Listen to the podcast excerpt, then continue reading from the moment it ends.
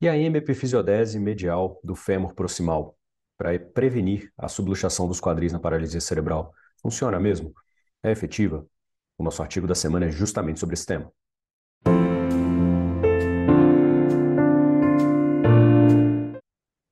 Olá, caros colegas. Estou é, aqui de volta com o artigo da semana. Por mais que eu não esteja gravando semanalmente, eu vou manter esse, esse nome, né? Fantasia, agora, que eu mantive desde o início. É, e o tema que eu trouxe hoje para a gente poder discutir é hemiepifisiodese medial do fêmur proximal para paralisia cerebral, para prevenir a luxação dos quadris nesses casos, tá? A gente sabe que as publicações elas têm aumentado em número, né, e em robustez a respeito disso. Então eu trouxe um artigo que é bem recente do grupo de Cincinnati para a gente poder discutir e ver quais são as principais evidências relacionadas a esse tema. Além disso, eu vou dar uma passada em alguns outros artigos que eu peguei a respeito, tem algumas dicas interessantes, até técnicas, né, para a própria cirurgia, tá? Então, o artigo que eu trouxe é do Zarkowski e do McCarthy, tá? Esses colegas publicaram alguns outros artigos é, bem interessantes, inclusive nessa mesmo, nesse mesmo ano, no JPO, e ele é intitulado, né, Hemifisiodese proximal do fêmur é, com parafuso em crianças com paralisia cerebral, e eles afirmam no título, melhora as melhoram os parâmetros radiográficos da subluxação do quadril. Tá?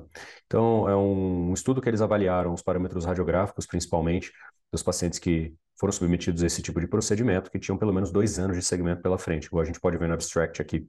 Eles avaliaram o Heimers, avaliaram o neck shaft angle, né, que é o ângulo cérvico diafisário, então, e também o ângulo do capu valgo, né, que é o head shaft angle, tá? Que a gente sabe que é relacionado aí a chance de, de subluxação dos quadris é, aumentar quanto mais valgo for esse ângulo, né? E o mais interessante desse paper aqui é que eles dividiram o, os pacientes em dois grupos. O primeiro grupo eram os pacientes, digamos assim, virgens de tratamento, que não tinham nenhum tipo de, de cirurgia prévia. E o grupo 2 era aqueles pacientes que tinham sido submetidos à reconstrução dos quadris, estão varizante, com teto ou sem teto, e eles performaram aí a hemifisiodese com parafuso na retirada da placa, na retirada dos implantes. Então parece ser um serviço aí que retira de rotina os implantes, tá? Isso nem sempre acontece em todos os serviços. Por exemplo, lá em Chicago, onde eu fui, onde eu fui fellow, não se retiravam as placas, né, é, de maneira rotineira. Enfim. E aí eles avaliaram todos os pacientes que tinham dois anos de follow-up. Eles conseguiram englobar, você vê que o número não é muito grande, né? Foram 23 pacientes, 44 quadris que tiveram critérios de, de inclusão, com uma idade média de 7,3 anos e um follow-up médio de 33,5 meses, então um pouco mais de dois anos aí. Né? Então, o grupo 1 e o grupo 2, eles tinham 32 e 12 quadris, ou seja, 32 quadris no grupo 1 e 12 quadris no grupo 2. Lembrando que o grupo 1, virgens de tratamento, grupo 2, pacientes que tinham sub sido submetidos previamente à reconstrução dos quadris. E de resultados, basicamente, eles encontraram que no grupo 1 eles tiveram melhora de todos os parâmetros radiográficos, tá? E no grupo 2, estatisticamente significante, só o head shaft angle que melhorou. Tá? O neck shaft angle ele melhorou, mas não foi estatisticamente significante, e o índice de migração ficou estável, tá? ele não melhorou nem piorou, digamos assim. E um dado importante que eles trazem aqui é que foi necessária a troca de parafusos em 12 quadris, e uma média, é, com uma média de mais ou menos uns 33 meses depois da implantação. Tá? Esse é um dado muito interessante para a gente discutir depois. E dois pacientes, né, três quadris, na verdade, na verdade, dois pacientes não, é, três quadris tiveram um, um Heimers acima de 50% no follow-up de dois anos, no grupo 1, e foram para reconstrução. Né? E eles não viram complicações, curiosamente, assim, por mais que eles tenham operado 23 pacientes, não viram nenhuma complicação, que é excelente também para a gente. Concluíram aqui né, que, o, que a hemifisiodese ela é efetiva né, na melhora dos parâmetros radiográficos, e agora a gente vai dar uma passada aqui no artigo para poder é, ver a discussão, né, ver algumas informações a mais sobre o que eles discutiram aqui no, no artigo. Um ponto interessante aqui da metodologia do trabalho é que eles utilizaram como controles os mesmos pacientes dois anos antes da cirurgia, ou seja, quem tinha um follow-up antes da cirurgia de pelo menos dois anos, eles incluíram tá, para poder é, mostrar qual seria a evolução natural daqueles quadris. Eu, eu, achei interessante esse aspecto, né? Por mais que não sejam pacientes pareados, né? Ou seja, eles não pegaram um paciente de 7 anos que foi para para hemifisiodese e compararam com um paciente de 7 anos que não foi para hemifisiodese, mas sim compararam com os parâmetros de antes da cirurgia, tanto no grupo 1 quanto no grupo 2.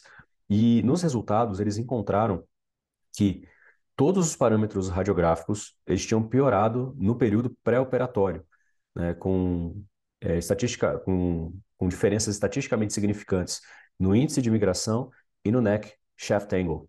O Redshaft Angle, né, que é o capovalgum, ele também piorou, mas não foi estatisticamente significante. Encontraram um P aqui de 0.09, tá?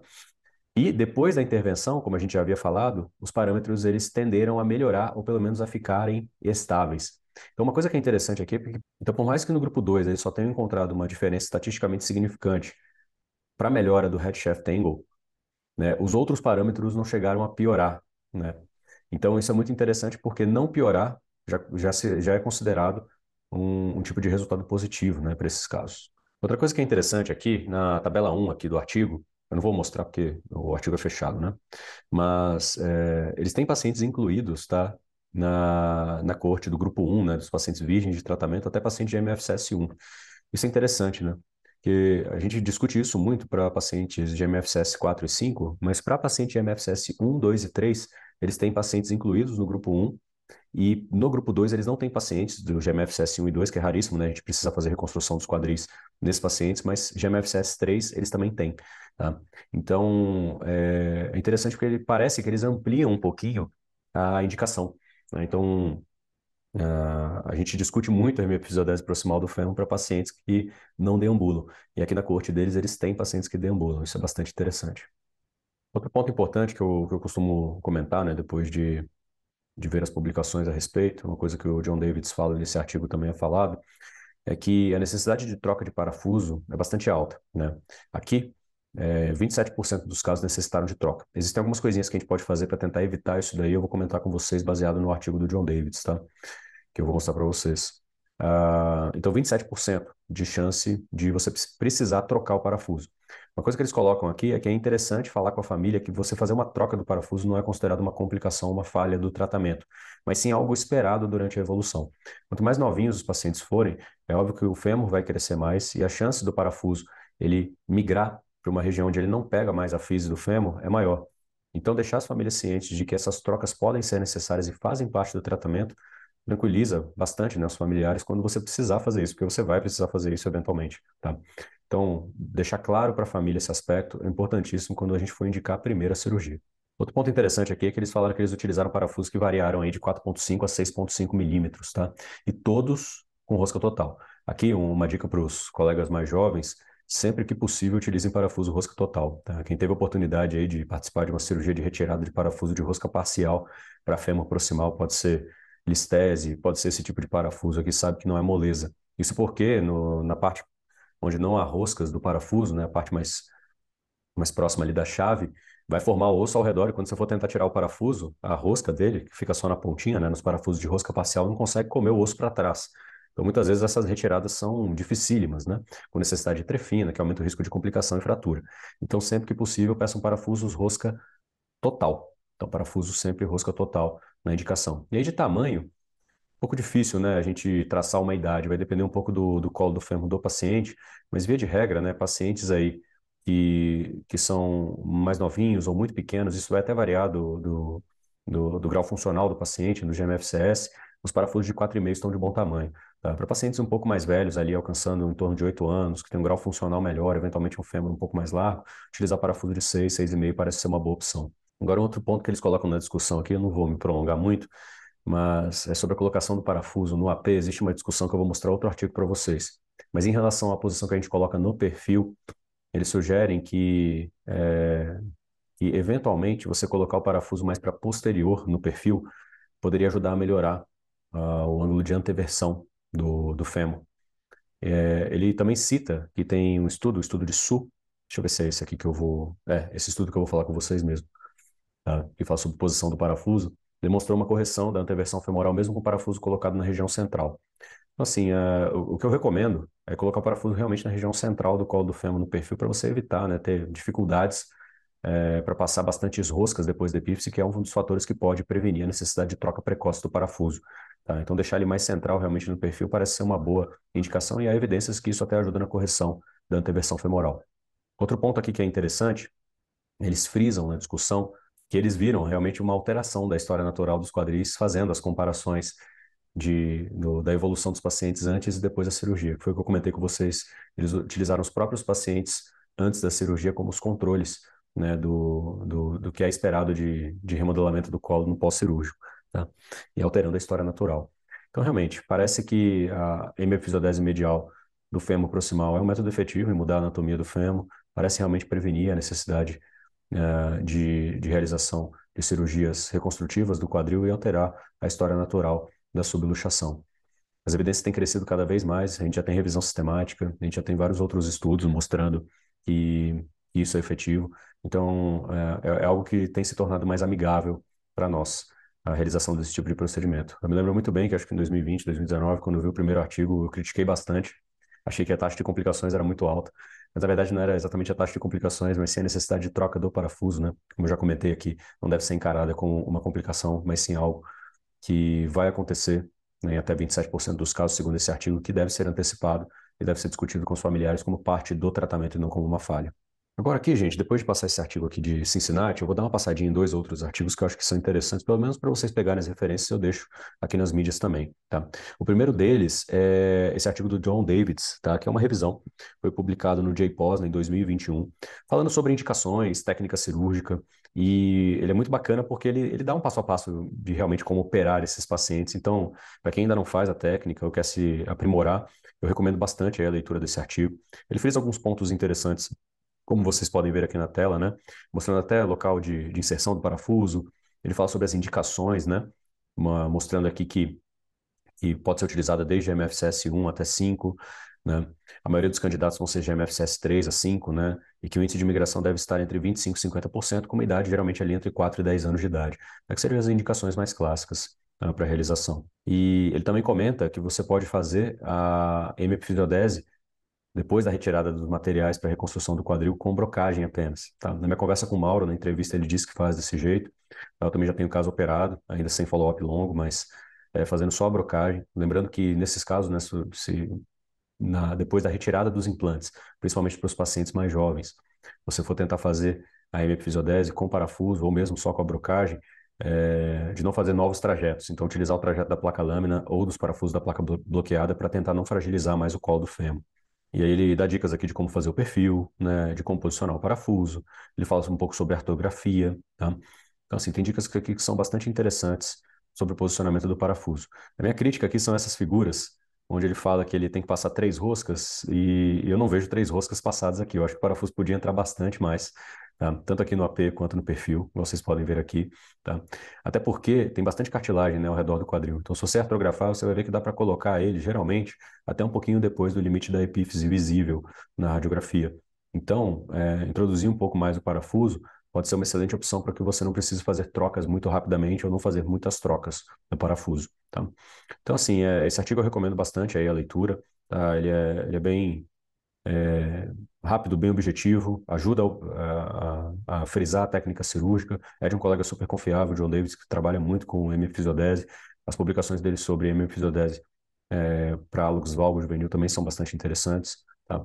E a, a, aula dele também no JPOS é bastante interessante a respeito.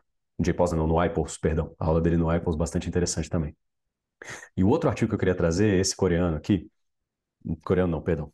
Perdão os coreanos, é de Taiwan, me desculpe. Inclusive, tenho visto bastantes artigos da Universidade é, de Taiwan, né? National Taiwan University Hospital, é, em Taipei, Taiwan. Vários artigos de Taiwan muito interessantes, metodologicamente muito bacanas. Vi sobre dor do crescimento, tem esse aqui sobre hemifisodese medial. É um centro que tem crescido em publicações relevantes dentro da ortopedia pediátrica, ultimamente, pelo que eu tenho rastreado. Tá? E esse artigo, ele é muito legal, porque ele avaliou retrospectivamente 61 quadris em 32 pacientes com paralisia cerebral e ele separou né, a, o posicionamento dos parafusos em dois grupos para ver quem corrigia mais, quem precisava trocar mais. E eu queria eu quero muito mostrar essa figura aqui para vocês, ó. Essa figura aqui são os grupos que ele separou. No grupo, no grupo 1, se eu não me engano, que ele falou, é, grupo 1, exatamente. Eles colocaram um parafuso bastante medial. E no grupo 2, eles colocaram numa porção um pouco mais central. Então, levemente medial ao centro da epífise femoral. Tá? Aqui ele até utilizou parafusos aqui do tipo Acutrac, né, de autocompressão, enfim, a gente tem utilizado parafuso de rosca total, não de autocompressão, mas eu não conheço estudos que comparem os dois tipos de parafuso, eu acho que não deve ter diferença. Tá? Mas basicamente o que eles concluíram aqui desse artigo? Que o posicionamento do grupo 1, ele até corrige mais, mas ele tem uma necessidade de troca mais frequente. E que o posicionamento do grupo 2, que é esse posicionamento um pouco mais central, ele tem uma necessidade menor de trocas, mas corrige um pouco menos. Então, o que, que, que eles sugerem no final do artigo? Que se você está operando um paciente em que você tem bastante tempo de crescimento pela frente, vamos imaginar assim, um paciente de MFCS 4, uh, de 4 anos de idade, seria mais interessante a colocação numa posição um pouco mais central, para que você precise trocar menos o parafuso. Agora, se você tem um paciente com Heimers um pouco mais aumentado, mas ali próximo de 50, é um paciente um pouco mais velho, eventualmente o posicionamento numa posição mais medial tem um poder de correção mais rápido. Né? Por mais que você tenha que trocar com mais frequência, seria interessante você tentar corrigir com mais rapidez. Tá?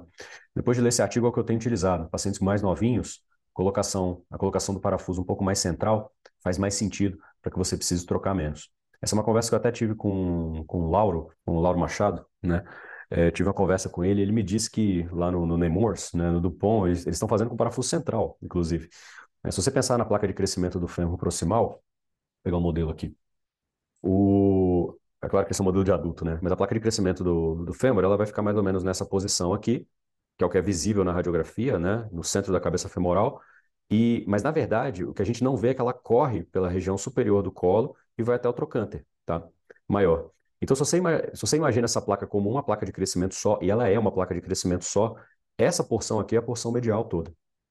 É a porção do trocânter, é a porção lateral, e a porção do colo é a porção central. Ou seja, se você coloca um parafuso no centro da cabeça do fêmur, você já está fazendo uma episodese medial dessa placa de crescimento inteira aqui. Tá? Então, nesse raciocínio, se você consegue passar um parafuso um pouco mais central, então tem a posição que é totalmente central, que eu confesso que eu não fiz ainda. Tem a posição que é logo medial à porção central e tem a posição mais medial. Né? Quanto mais central você está, você consegue passar mais roscas do parafuso, fazendo com que, teoricamente, você tenha uma chance menor desse parafuso sair da epífise femoral com o crescimento do paciente. Tá? Então, quando o Lauro falou isso, eu achei super interessante, achei que fazia sentido, e eu fiquei feliz de ter também encontrado esse artigo de 2020 de Taiwan, que inclusive estudou isso e mostrou que é possível sim, né, fazer a, a MF10 um pouquinho mais central com bons resultados e para que a gente consiga ultrapassar mais roscas ali na epífise femoral. Sugiro também aos colegas que artrografem, se tiverem dúvidas se o parafuso está intraarticular ou não, a artrografia dá uma noção muito boa disso. E, enfim, parece ser uma técnica que tem bons resultados e pode ser um adjuvante importante no tratamento dos nossos pacientes com paralisia cerebral. Bom, acho que por hoje é isso. Estou feliz de estar de volta aqui comentando artigos com vocês. Vou tentar manter uma frequência um pouco melhor, tá, do artigo da semana. O motivo que eu estive ausente é que tive uma nova neném, né? Minha filha Isabel nasceu há pouco tempo atrás, está com 50 dias. Então, a gente acaba tendo um pouquinho menos de tempo, né? Durante esse período inicial do nascimento de um novo filho, tá? Mas é isso. Espero que tenha sido proveitoso. Um abraço a todos vocês. Fiquem com Deus e até o nosso próximo conteúdo.